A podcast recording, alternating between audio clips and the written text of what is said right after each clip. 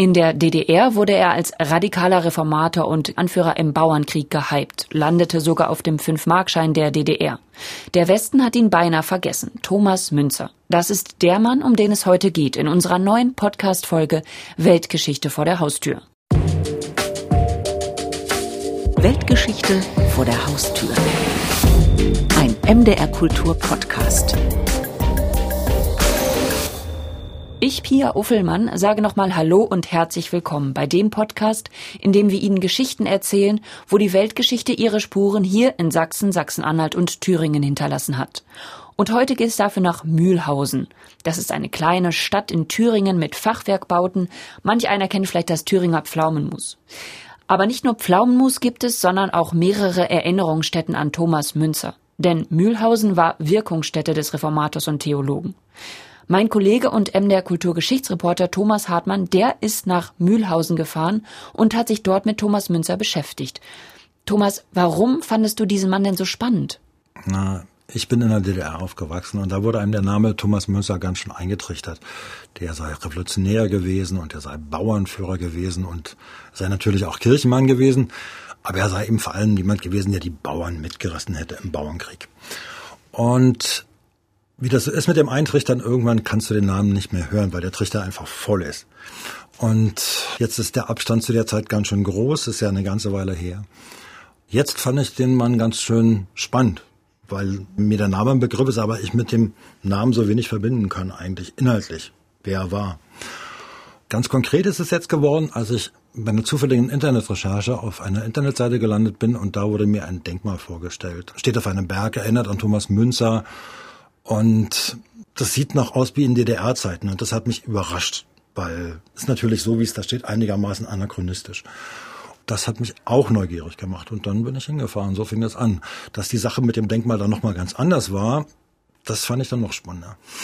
Was genau es mit dem Denkmal und Thomas Münzer auf sich hat, das hören Sie jetzt im Feature von Thomas Hartmann, gesprochen von Conny Wolter.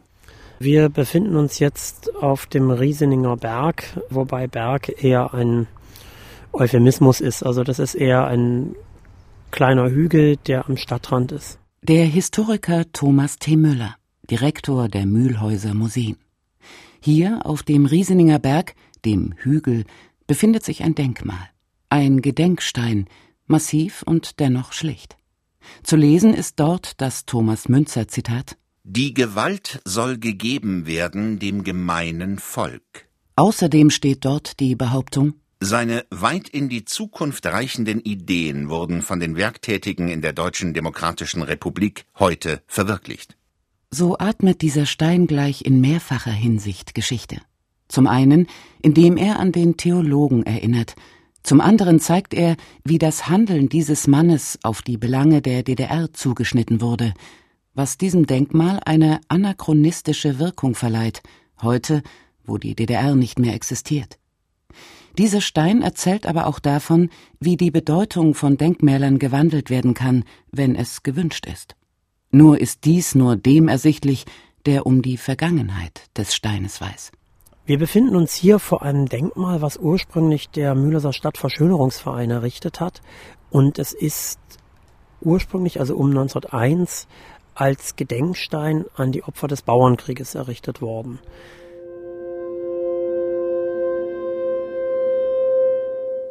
Ganz offensichtlich, der Zeitpunkt der Errichtung des Gedenksteins und der Text darauf passen nicht zusammen. Tatsächlich wird der ursprüngliche Text, der auf das Unglücksjahr Mühlhausens 1525 verweist, in der DDR ersetzt, und zwar gleich zweimal. Erst in den 1950er dann in den 1970er Jahren. Die frühe DDR hat das Problem, dass es ja schon einen deutschen Staat gibt auf der anderen Seite der sich immer mehr verfestigenden Mauer. Und die Frage ist, auf wen beruft man sich eigentlich in diesem neuen Staat? Also braucht man Personen, auf die man sich rückbesinnt. Und eine der frühesten, die man dann sozusagen heranzieht, ist Thomas Münzer als den vermeintlich linken Revolutionär, den linken Prediger und den linken Reformator. Es gibt einen gewichtigen Grund, warum sich das Denkmal ausgerechnet hier auf dem Rieseninger Berg befindet. Errichtet worden ist es an dieser Stelle eben deshalb, weil man vermutlich etwa an dieser Stelle den toten Körper Thomas Münzers zur Schau gestellt hat. Also man hat ihn ganz bewusst an eine der Hauptausfallstraßen der Stadt gestellt, damit die Leute sehen, was mit jenen passiert, die sich auflehnen und äh, die einen Aufruhr anzetteln.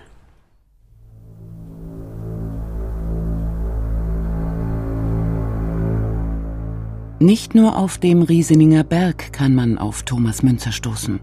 Da gibt es zum Beispiel eine Thomas Münzer Straße, auch schon seit vielen Jahrzehnten. Und natürlich die Münzer Gedenkstätte, das heutige Museum St. Marien und das Bauernkriegsmuseum Kornmarktkirche. Sagt Sarah Pönecke, Fachreferentin für Kulturgeschichte bei den Mühlhäuser Museen. Die Münzer Gedenkstätte, die Marienkirche. Das ist die letzte Predigtstätte von Thomas Münzer, in der er also als Prediger auch angestellt wurde, 1525. Dort hat er wirklich also von der Kanzel gepredigt, nicht von der aktuellen Kanzel, sondern von der damaligen und zu den Menschen, zu den Gläubigen gesprochen.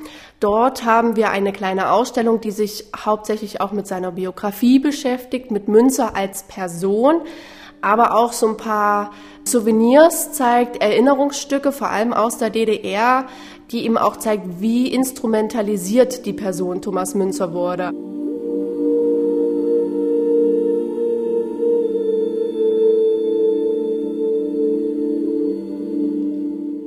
Stadtführer Hans-Gerd Jöring verweist auf eine weitere Möglichkeit, dem Reformator zu begegnen.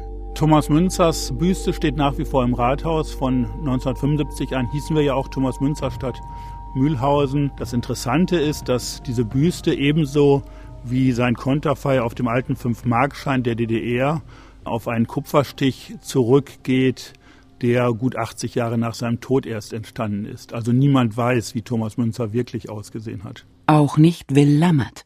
Ein Bildhauer, der in den 1950er Jahren ein Thomas Münzer Denkmal anfertigt. Und? Der Thomas Münzer so geschaffen hat, wie man ihn sich damals vorgestellt hat, mit Schwert und Bibel in der Hand, sei er in der Schlacht von Frankenhausen vorangegangen.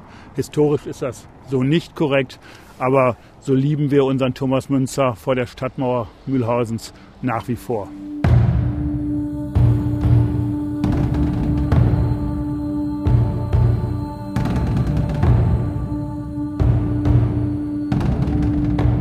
Münzer gelangt 1524 nach Mühlhausen. Mühlhausen war vor 500 Jahren eine relativ große Stadt mit über 7000 Einwohnern, also fast so groß wie Leipzig, ungefähr so groß wie Erfurt. Es war eine freie Reichsstadt, das heißt, wenn Thomas Münzer nach Mühlhausen kommt, dann untersteht er hier nur der Stadt und keinen auswärtigen Fürsten zum Beispiel. Luther warnt die Stadt vor Münzer, spricht von einem falschen Geist und Propheten in Schafskleidern der inwendig ein reißender Wolf sei. Luther und sein einstiger Anhänger, sie sind inzwischen Gegenspieler. Der Historiker Thomas T. Müller. Münzer will letztlich nichts anderes als eine Reformation von unten.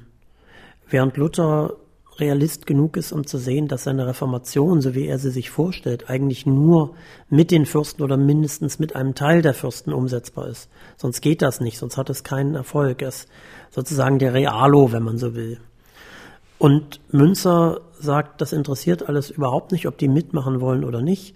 Also sie dürfen natürlich mitmachen, aber wenn sie nicht mitmachen, dann merken sie eben, dass sie hinweggefegt werden.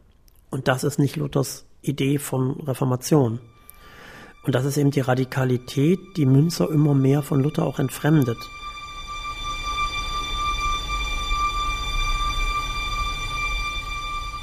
Münzer, der sich selbst ernster Knecht Gottes oder Verstörer der Ungläubigen nennt, will eine universale Reformation, schreibt Biograf Günter Vogler. Eine universale Reformation, die die Welt verändert. Denn die Menschen leben von Gott abgewandt, fürchten nicht den Herrn, sondern Regenten, sind auf Macht aus und begierig nach Reichtum. Und weil viele der Fürsten und Herren ihre gottgewollte Schutzfunktion gegenüber den Menschen nicht wahrnehmen, vertritt, schreibt Vogler, Münzer ein Recht auf Widerstand, das ihn und seine Anhänger legitimierte, gottlose und pflichtvergessene Obrigkeiten anzuklagen und zu bekämpfen. Also bei Münzer ist die Legitimation von Gewalt ein fortschreitender Prozess.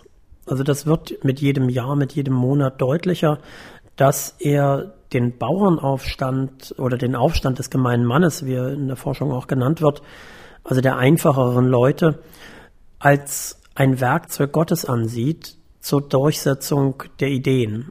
Das heißt, das sind die Menschen, die Gott ihm gesandt hat, um dafür zu sorgen, dass die Welt gottgefälliger wird. Und so zieht der Reformator in den Kampf mit dem gemeinen Mann für eine gottgefällige Welt. Auf der Grundlage der Quellen, die ich in den letzten Jahrzehnten gelesen habe, bin ich der festen Überzeugung, dass Münzer vor allen Dingen eine Rolle als Prediger im Bauernkrieg hatte.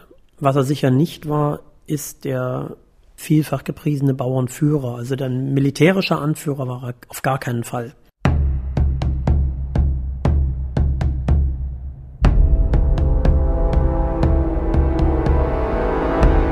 Zur entscheidenden Schlacht zwischen den Aufständischen Thüringens und einem Fürstenheer kommt es am 15. Mai 1525.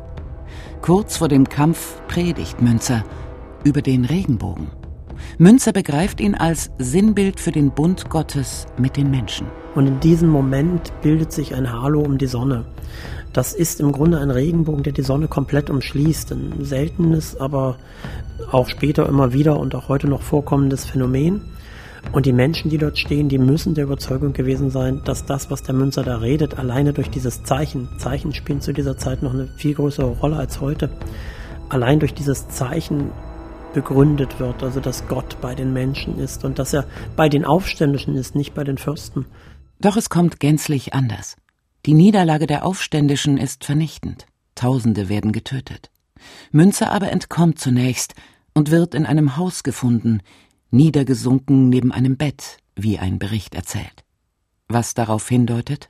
Dass Münzer tatsächlich nach den physischen und vor allen Dingen psychischen Anstrengungen der letzten Tage und insbesondere nach diesem Erlebnis dieser Schlacht, als er gemerkt hat, dass sein Gott augenscheinlich nicht bei ihm war und die Seinen nicht unterstützt hat, dass er einfach einen Zusammenbruch gehabt hat. Am 27. Mai wird Münzer hingerichtet. Für Luther und seine Getreuen bleibt er auch danach ein rotes Tuch. Denn in ihren Augen gefährden Münzers Ideen die Einhelligkeit der reformatorischen Bewegung und damit den Erfolg. Das Schlimmste, was einem evangelischen Prediger nach dem Bauernkrieg passieren kann, ist, dass man ihm der Kollaboration mit Münzer bezichtigt. Also Münzerjaner ist das schlimmste Schimpfwort, was man haben kann. Und mit dem Bauernkrieg begreift man in Wittenberg, dass man jetzt klare Linien ziehen muss. Und sehr, sehr viele Prediger, die vorher noch alternative Ideen hatten, verschwinden dann.